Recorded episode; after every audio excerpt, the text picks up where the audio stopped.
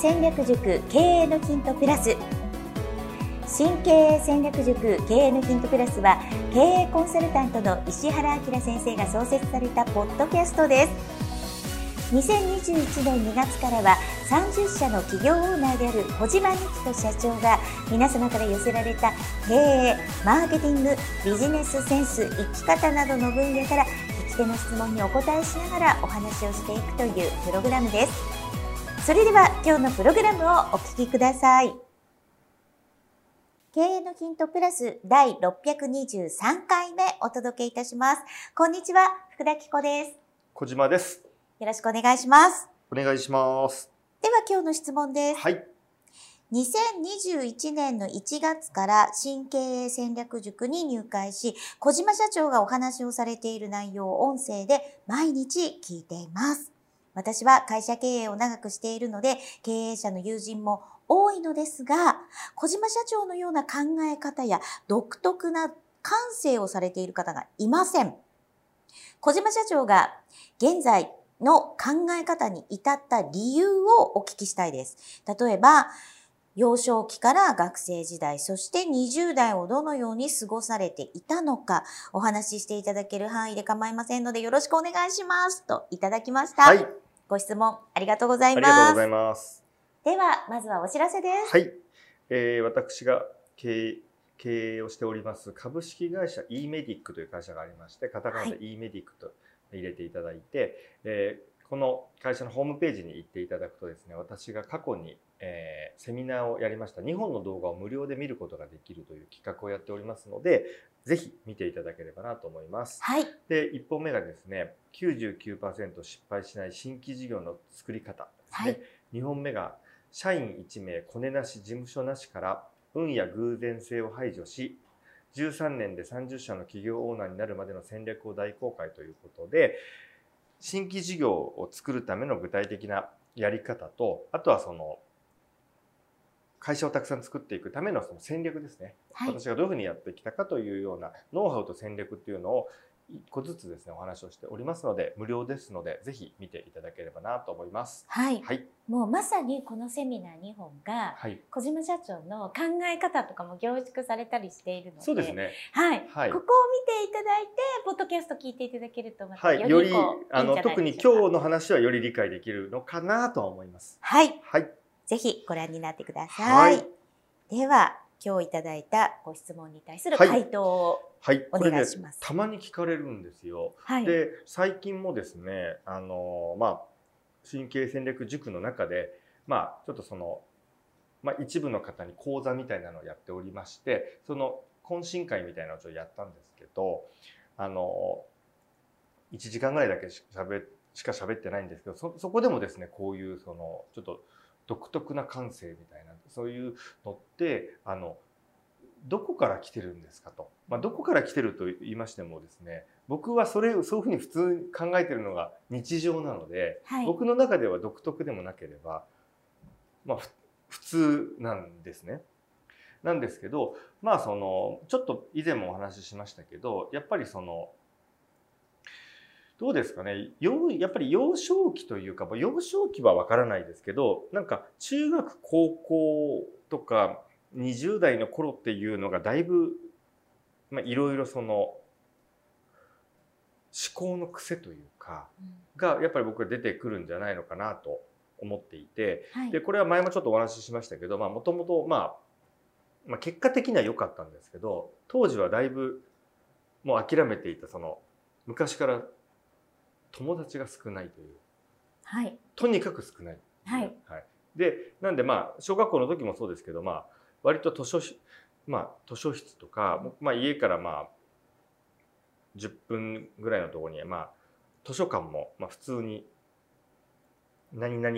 区立何々図書館みたいなそういうのまあどこにでもあるじゃないですか。はい、普通の図書館とかに行くと、まあ、本が3冊とか借りられるんで、はい、まあ、そういうのとかを書いたり、まあ、日記をつけたりっていうもう今でいう陰キャ陰キャっていうんですか？陰キャ、陰キはい。ャ完全なもう陰ですよ。はい、はい、陰のままの、まあ、小学生をす終わってしまい。うん。でこれもちょっと前にも言いましたけど、まあ、結果的に良かったその中学生から片道1時間の電車通学ではい。で、まあ、当時はまだいないとはいえたまにみんなで小学校の放課後遊ぶみたいななのにですねお情けでドッジボールに入れてもらえるみたいなことはあったんですただ僕も背がですねあの中1まで小学校から前習いがずっと一番前でもちっちゃすぎてち一番ちっちゃいのにはい。運動神経がぶっちぎりでないっていうはい。そうだったんですよ。うんあのアメトークで運動神経悪い芸人みたいに見たことあります？あります。あの論文の淳とかがはい。なんかあの膝芯もも芯とかって言われてあのその走りがすごくないですか？淳さんはちょっと独特な感じなんですよね。あそこまでいかないんですけど多分ね走り方近いんですよ。僕多分クラスで少なくても1人か学年で数人しかいないようなクオリティで走ってたんですよずっと。うーん。ぐらいあんまあんまちょっとその運動神経が良くなかったのではい。プラス背ちっちゃいんでうん入れてもらえなかったっていう正直言うとあの結局僕が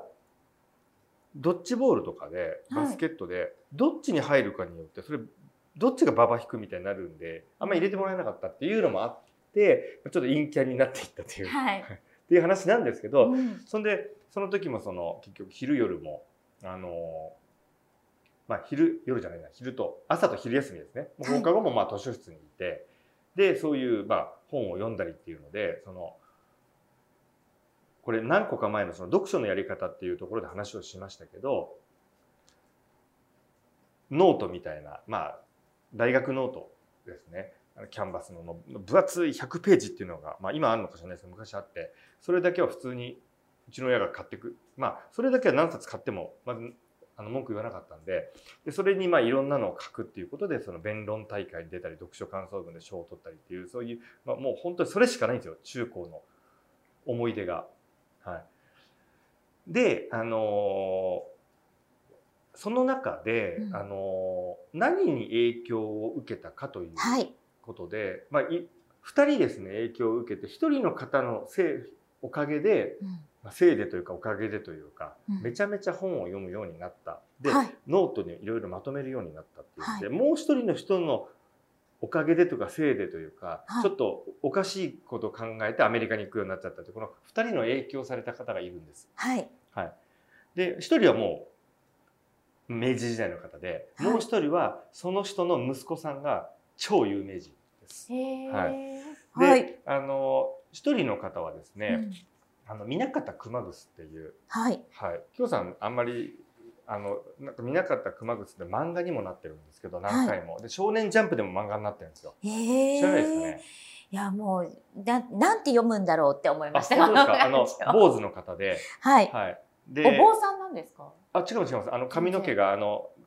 だいたい写真で出てくるのはちょっとイケメンの坊主みたいな感じなんですよ。はい。はい。で、えっ、と1867年生まれなんで、まあ、明治時代ですね。で、うん学者でではいわゆる博物学、まあはい。博物館にいるような人とかが、はい。い、ろんなのを学ぶようなとか生物とか最近金の研究とかめちゃめちゃやってた方で民族学とか天文学とか歴史とかではい。もあらゆる学問に精通してて、うん。歩く百科事典って言われてたんですよ。であの柳田国夫ってわかりますかね、はい。民族学の,、はい。あの国夫ってちょっと難しい国って書く、はい。あの人がですね日本人の可能性の極限って呼んでた人なんですよ。で「知の巨人」っていう立花隆とかっているじゃないですか「知の巨人」あの立花隆さんってあのちょっと前に亡くなられましたけどあの本をめちゃむあのめちゃめちゃ本書いてる方じゃないですか。か。はい。あの人って知の巨人で現代の南方熊楠って言われてたその結局そういうふうに知の巨人とか言われる元の人この人なんですよ。元の人。元なんはいです、この。人。はい。はいであのこの人の伝記とか、うんおまあ、漫画でも読んで伝記も伝記というかこの人のこの人の内容というよりもこの人の研究をしてる本とかがうん面白くて漫画にも当時もなってて「少年ジャンプ」でも。はいでどういう人かというと明治時代ですよ。はい。でこの人ね幼少期から本を読むのが大好きではい。で本を読み書きしたりその生き物の絵などを、まあ、写したりっていうのを小学校に入る前から大人と同じ読み書きがもうそういうことやったらできちゃったんですよ。でうん小学校1年生でその、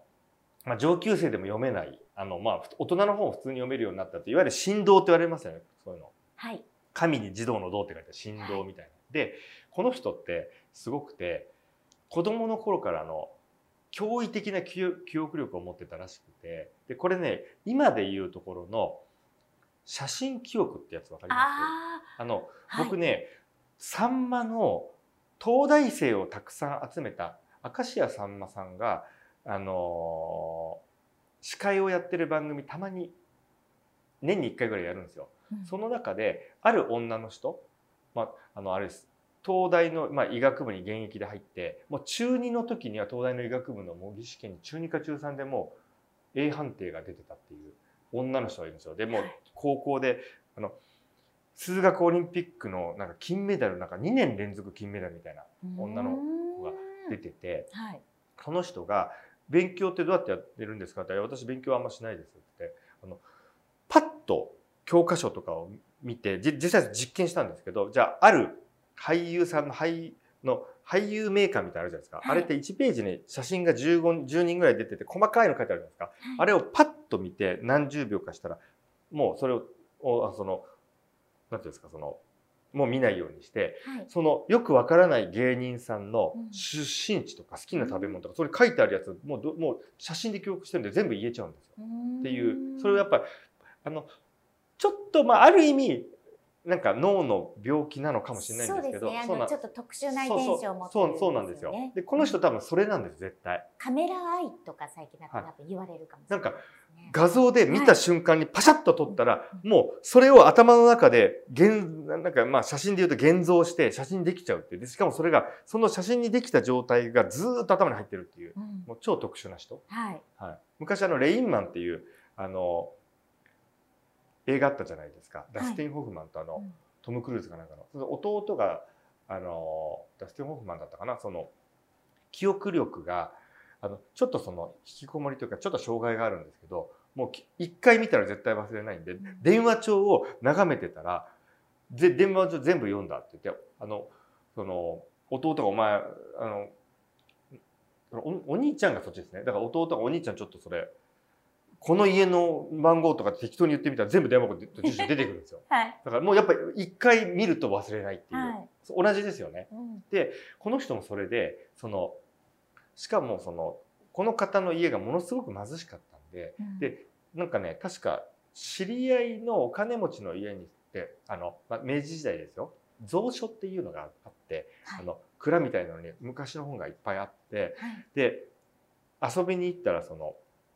まあ、1700年ぐらいのその百科事典って言っても手書きで書いてあるやつで生物とかそれをたまたま見つけたらしいんですよ。はい。でその友達が仲良くてそのもういつ来てもいいよってことでただ持って帰っちゃダメだよっていうう、んはい、自分もさお父さんに怒られちゃうからと。はい。なんで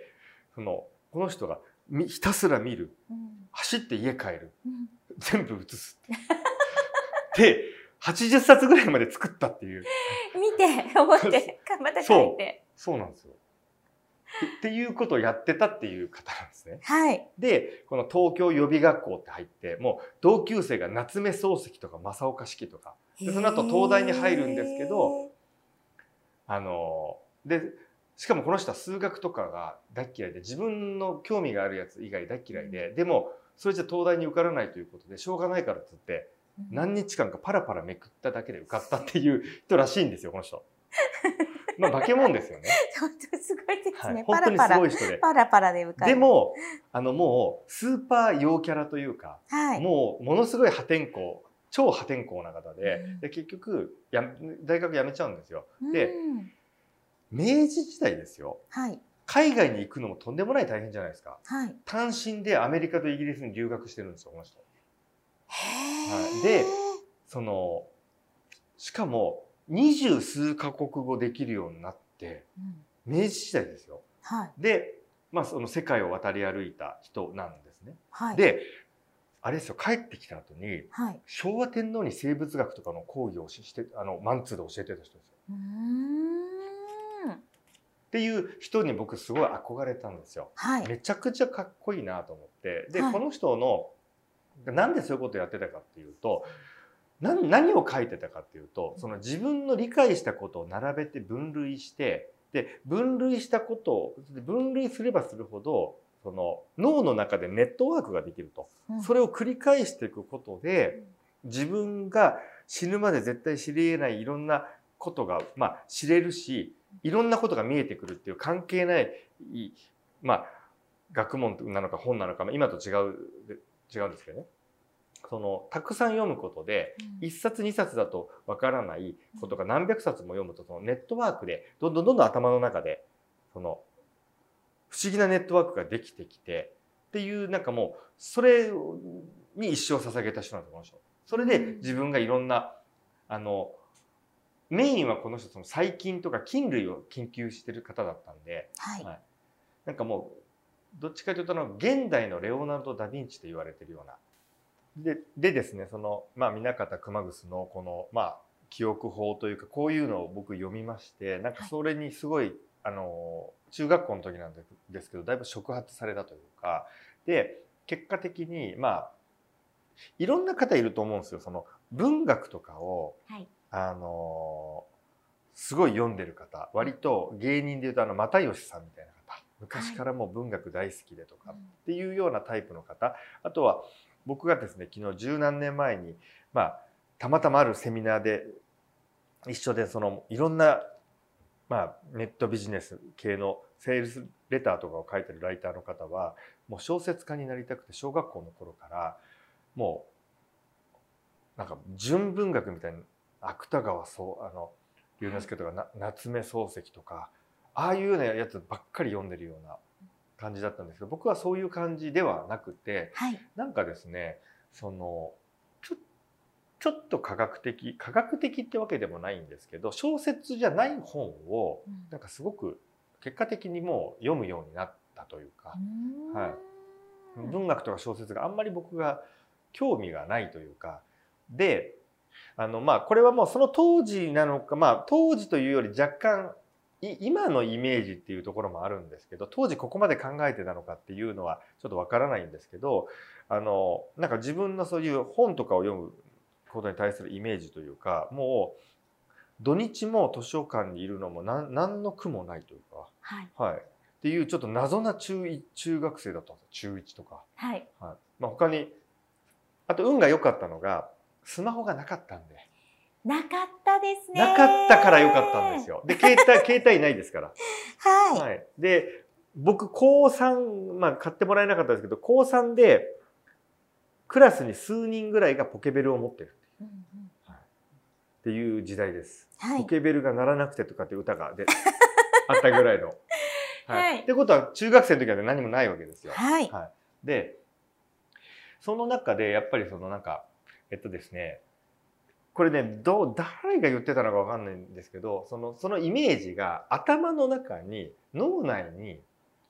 図書館を作るっていうことが勉強だと。はい。はい、で何百冊も本を読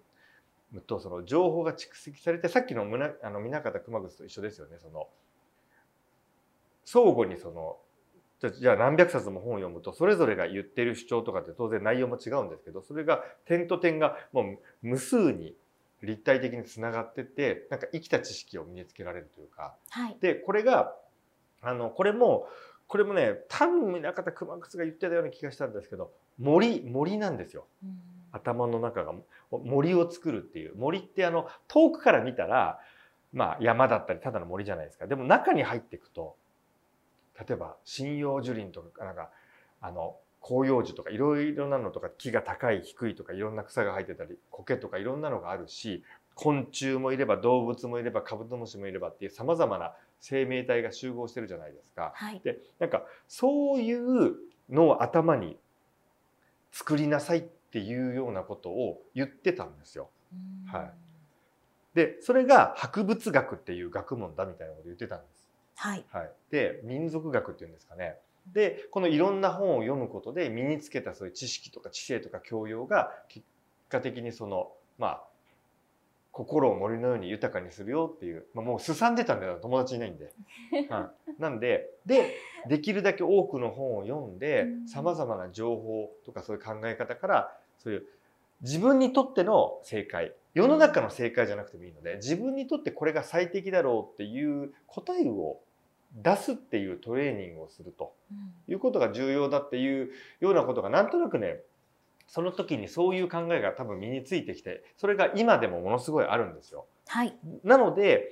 古典とか僕古典漢文の授業も大好きだったんですよ。うん、はい、であの内容がすげえなっていうのを多分クラスで一人だけ思ってるっていうかなり危ない。